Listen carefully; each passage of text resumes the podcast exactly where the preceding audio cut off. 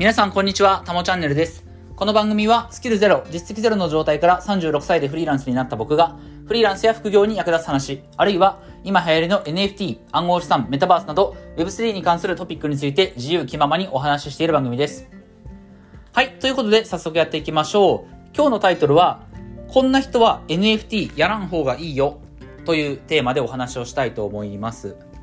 えーっと、まあ、最初にね、今日はちょっとお伝えしておきたいんですけど、今日の話は、まあ、ちょっとこう、熱い話になると思いますし、まあ、耳が痛い人というか、うん、まあ、そんなこと言われてもっていう人が結構いるんじゃないかなと思うんですけれども、えー今日はちょっとですね、僕の中のこう、なんだろ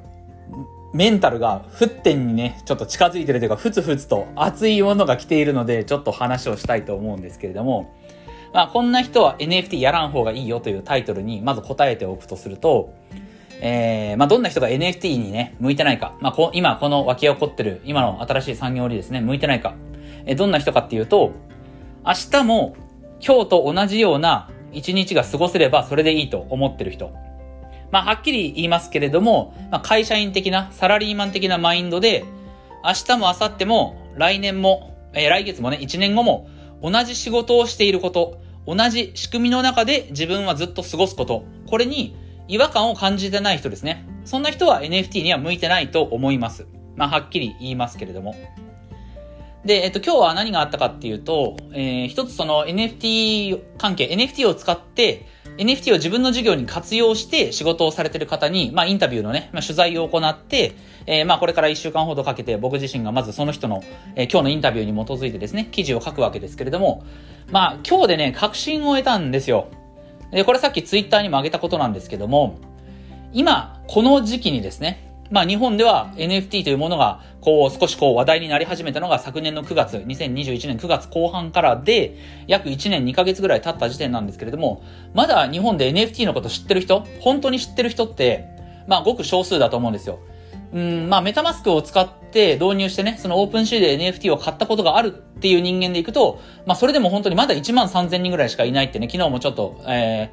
ー、池早さんかなあの、音声で聞いた記憶がありますけれども、昨年の今頃は NFT 買ったことがある人間は500人か800人ぐらいでした。日本でね。で、それが少しずつ増えてきて、今年の春頃で8000人ぐらいっていうね、情報もあって、そしてようやく1年経って、でもまだ1万3000人なんですよ。で、その状況も踏まえて、えー、まあそれどころかね、NFT を買うどころか、NFT を自分の事業に活用してしてるような人、まあそこまで踏み込んでる人は、今日のインタビューで改めて思ったんですけど、もうみんな、はみ出し者なんですよ。まあはっきり言って。今 NFT 関係の仕事をしてる人、まあ経営者とか、個人でかつ、あの、自分の事業に NFT を活用してる人、そういった人に僕は今週1ペースぐらいでインタビューをさせていただいてるんですけれども、まあ、全員漏れなく変な人なんですよ。本当に。はみ出し者であり、まあ今の、これまでの、これまでの日本の社会のシステム、世の中から見れば明らかはみ出し者、本当に変な人なんですよ。ただ、これは、えもちろん褒め言葉です。全員が挑戦者なんですよね。間違いなく挑戦者。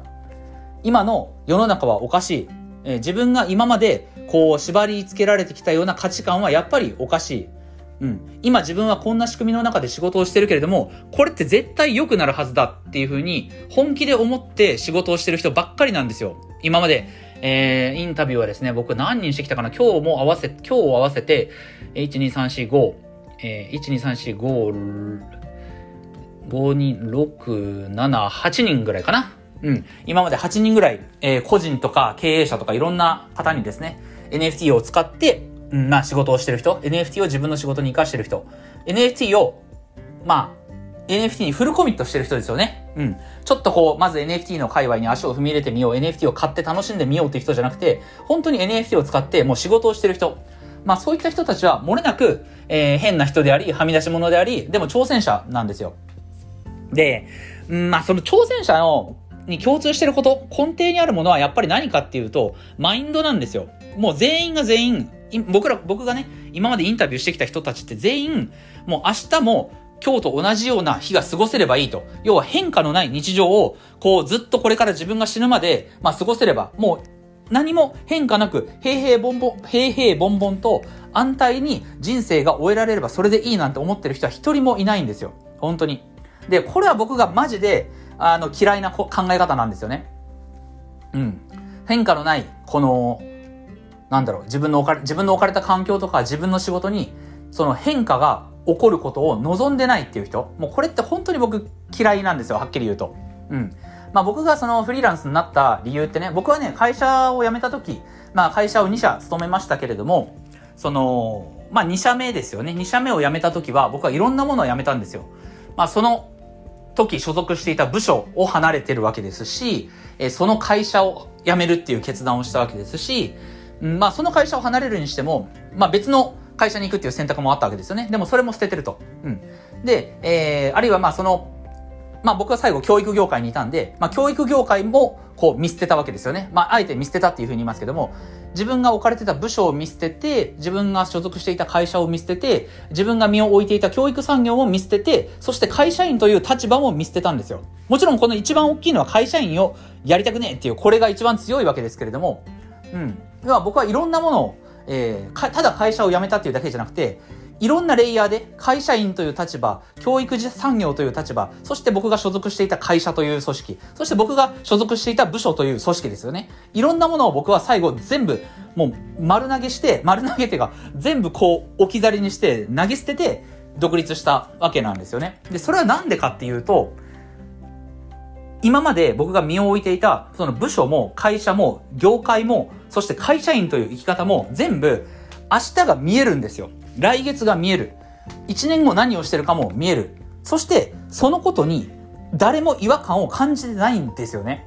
うん。もちろん、会社員っていうのは、会社員というレイヤーは必ずしもそうじゃないと思います。もちろん、その、今、あの、起こったばかりのね、あの、ベンチャーとか、要はスタートアップの、えー、企業とかは必ずしもそうじゃないと思います。今、まさに明日が見えない、もう1年後何してるかもわからないっていう、その生き方を会社という形態でもって、こう成り立たせようとしてる。個人として活動するんじゃなくて、会社として、その、明日が見えない。要は、今 Web3 のスタースタートアップとかそうですよね。NFT をこれからビジネスにしていこうと思って、会社を立ち上げた人とかは、まあ、あの、例外なんですけれども、要は今までの日本の会社のあり方で、全然、もうこれで問題ないわと。このまま自分は、まあ、20年、30年、長、あの、こうずっとね、生き続けていければいいやと。明日という日に何も変化は起こってほしくないな。今日という日が無事過ごせているんだから、明日も同じ日であればそれでいい。一年後も同じ仕事ができてればそれでいい。粛々と人生をこう、つつがなく終えていければそれでいい。そういった生き方は僕は大嫌いなんですよ。うん。そして、そういった考え方をしてる人は、今、この、はっきり言って刺激しかない。刺激に満ち溢れている。明日という日がどんな日になるかわからない。一年後には全く違うことをきっとやっているだろう。っていうね、その未来が全く見えないこの NFT 産業に足を踏み入れることはやめた方がいいと思います。そういった安穏とした日々を望んでいる人は、この NFT とか Web3、ブロックチェーン暗号資産というところに首を突っ込むのは、まあやめた方がいいと思うし、まあ向いてないなというふうには思います。もちろんその足を踏み入れたことによって、その自分のこう、内、内なる部分にね、その自分の奥底にまあ本当はくすぶっていた、その今の世の中、今の社会に対する不満とか、うん、こんな生き方してる、してるはずじゃなかったんだけどなと。自分の子供の頃はもっとこう大きな夢を描いてね、例えばスポーツ選手になりたいとか、まあビジネスパーソンとしてもこう、なんだろう、体制してるとかね、こう、たくさんの部下を抱えて自分がその組織の頂点に立って、こう動かしているとか、あるいは独立起業して自分の好きなことを自由にやってるとか、昔、思い描いていたようなものが、まあ皆さんあると思うんですよね。子供の頃って、そのリミッターがないので、うん、自分には、自分はこの程度の人間だろうなっていうその制約が子供にはないですから、きっと自由に思い描いてたはずなんですよ、皆さんね。ところが大人になってちょっとずつちょっとずつ知恵をつけるほど、知恵をつけて、そして社会という枠組みに入れられたことによって、こう自分の人生とか自分の運命をですね、こう、締め付けてくる人たちがいるわけですよ。締め付けてくる人だったり、組織だったり、同調圧力ですよね。こうあるべきだっていう。それに、こう、抗うことをいつか、いつの日かね、諦めて、今のままでいいやっていう風に自分の人生を諦めた人ってきっと多いと思うんですよ。で、そういう考え方を今の時代はしなくてもいいんですよね。自分の好きなように生きることができる時代なんですよ。で、もちろんそういった人たちは多数派じゃないから僕は一番最初言いましたけど、今のところそういった人たちははみ出し物なんですよ。うん。以前その僕がね、執筆をさせていただいてる、まあこれ多分名前を挙げた方がね、あの、もしかしたら皆さん読んでくれるかもしれないので名前挙げますけれども、えっと、NFT タイムズというメディアでね、執筆をさせていただいてます。で、その中で、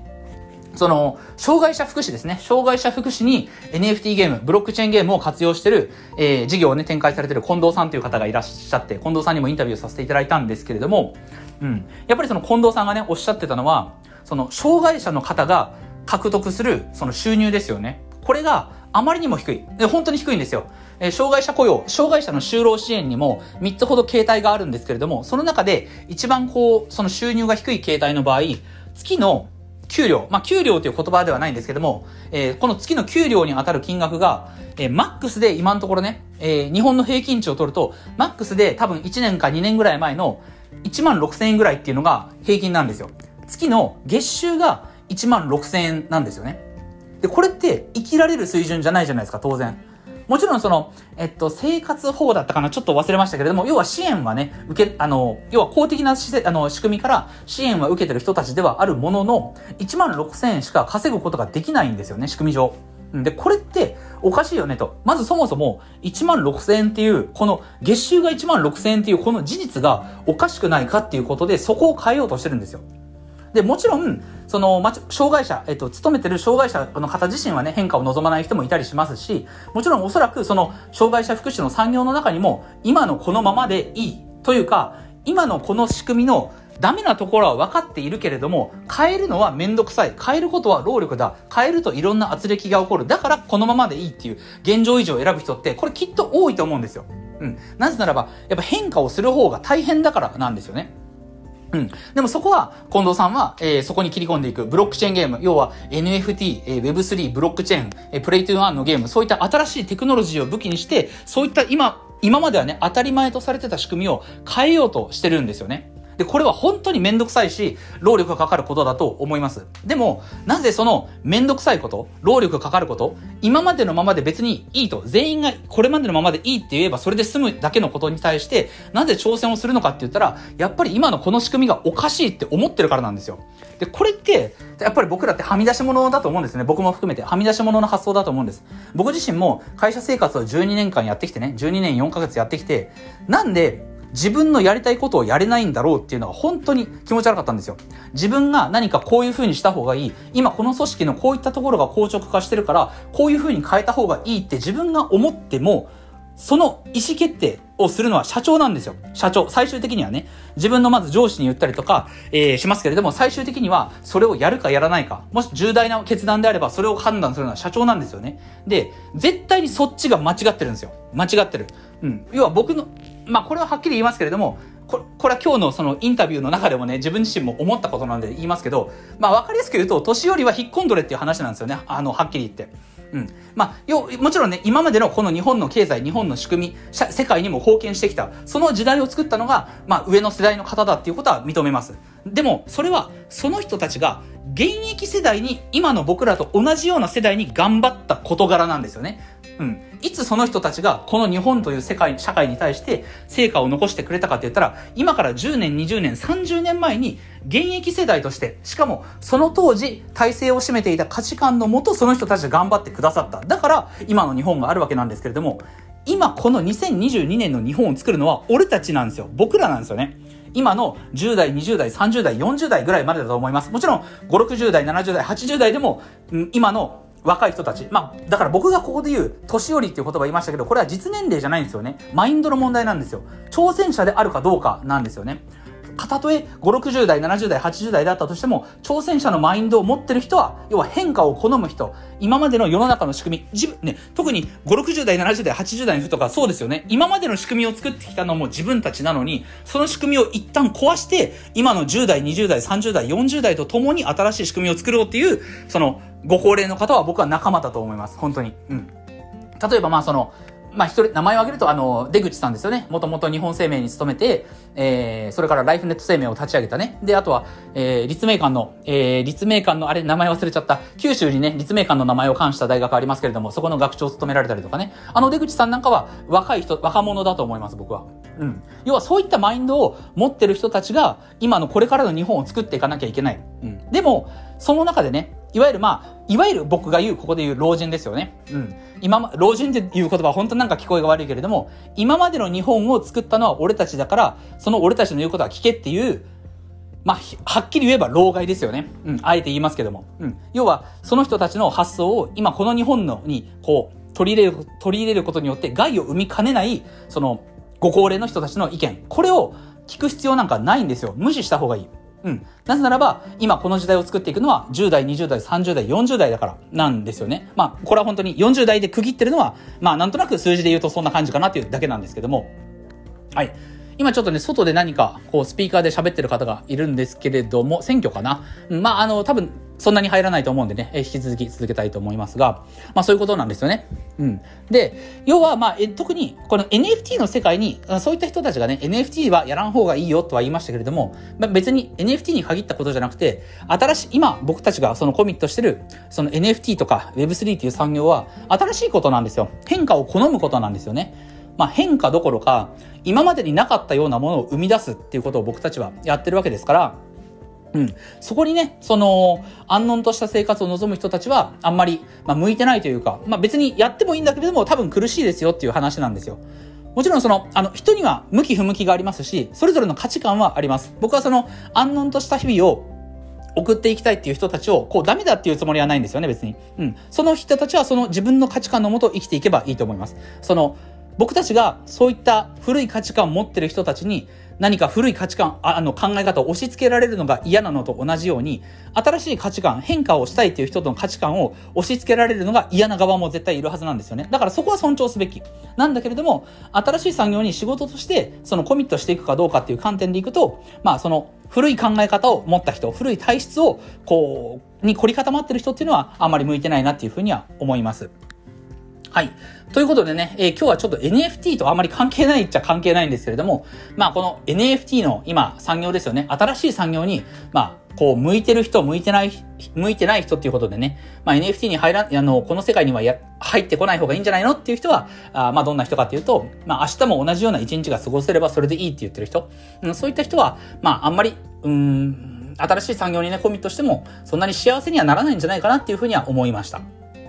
はい。でね、えっと、まあ、今日はね、かなり過激な、うん、まあ、うん、これこのまま放送してもいいのかな？まあ別に、いいか。いいや。うん。でね、えっと、最後に、まあ僕が最近その聞いた、えー、曲のね、えー、歌詞で、まあ、今今日僕がね、これだけ語った、そのマインドを象徴しているような歌詞がね、あったんで、ちょっと紹介したいと思うんですけれども、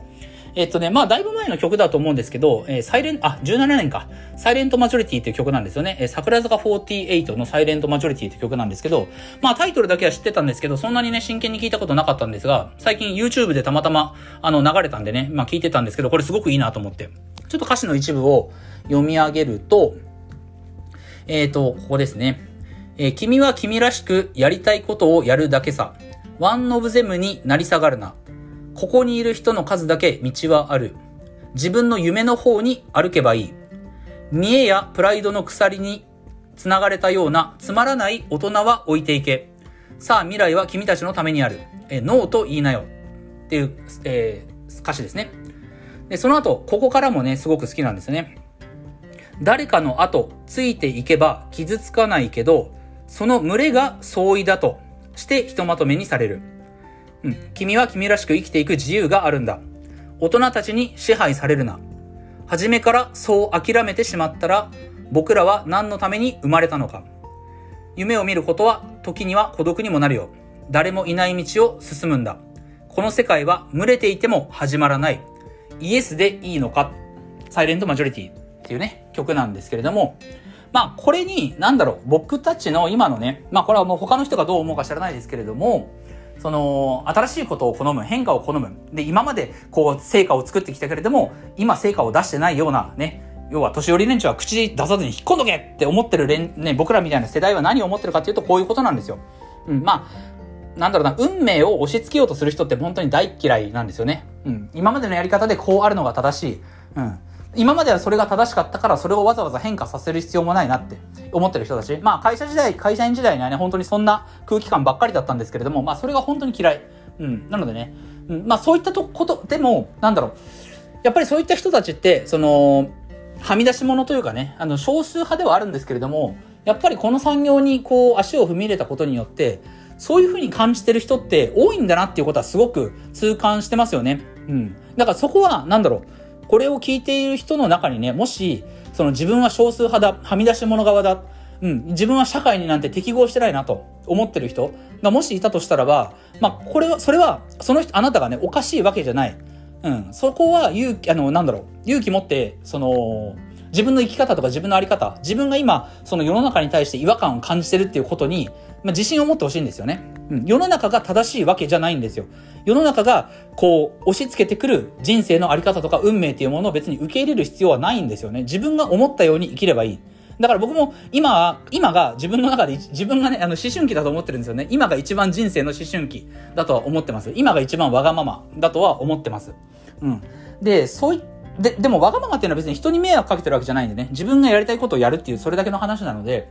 うん。まあ、そのマインドが、やっぱあり、やっぱりあるかないか。うん。そういったことを、こう、自分の人生を自分で切り、切り開いていく。うん。今も与えられたものじゃなくて、自分で道をこう、選択して、こう選んでいく、掴み取っていくっていうマインドを持ってる人こそが、この NFT の世界に入ってくると、まあ、より面白く、うん、人生を生きていけるんじゃないかなというふうに思います。うん、今までその会社の中ではね、そのうだつの上がらないポンコツサラリーマンだったかもしれないけれども、この世界に来てのびのびとね、働いてる人、例えばまあ、おととい、あの本出版されたウジューナさん、CNPJ のファウンダーのウジューナさんとかもそうですけれども、まあそういった風に大活躍する人っていっぱいいますのでね、うん。人と話すことが苦手、人の輪をついつい乱してしまう。こう人と衝突しがち。それはね別に全然悪いことじゃないんでね。うん。今までの世の中がそうだった。そういった人と衝突することはダメだ。ね、みんなと同じ方向向いてか、向いてかなきゃいけないんだっていうことを強要されるのはね、あの今までの世の中でしたけれども、今はね自分の好きなように、まあ、自分の好きな人たちと共に輪を組んで、えー、同じ方向、本当に同じ方向を向いてね、進んでいけばいいと思いますんで、まあ今日はね、ボロクソ言いましたけれども、まあそんなにたくさんの人が聞いてるわけじゃないんでね、むしろこれで何か、あのー、こう、ご意見がね、いただけるぐらいの方がありがたいなと思いますんで、えー、ぜひ皆さんね、自信を持って、その自分ははみ出し物だと思ってる人は自信を持って生きていってほしいなというふうに思います。はい。ということで、えー、今日はこれで終わりたいと思います。あの、かなり熱くなりましたが、え、また明日から、え、NFT の具体的な話をしていきたいと思いますので、よろしくお願いします。はい。ということで、えっ、ー、と、音声以外にも Twitter とかノートでも役に立つ情報を発信してますので、ぜひフォローよろしくお願いします。ではまた次回の放送でお会いしましょう。タモでした。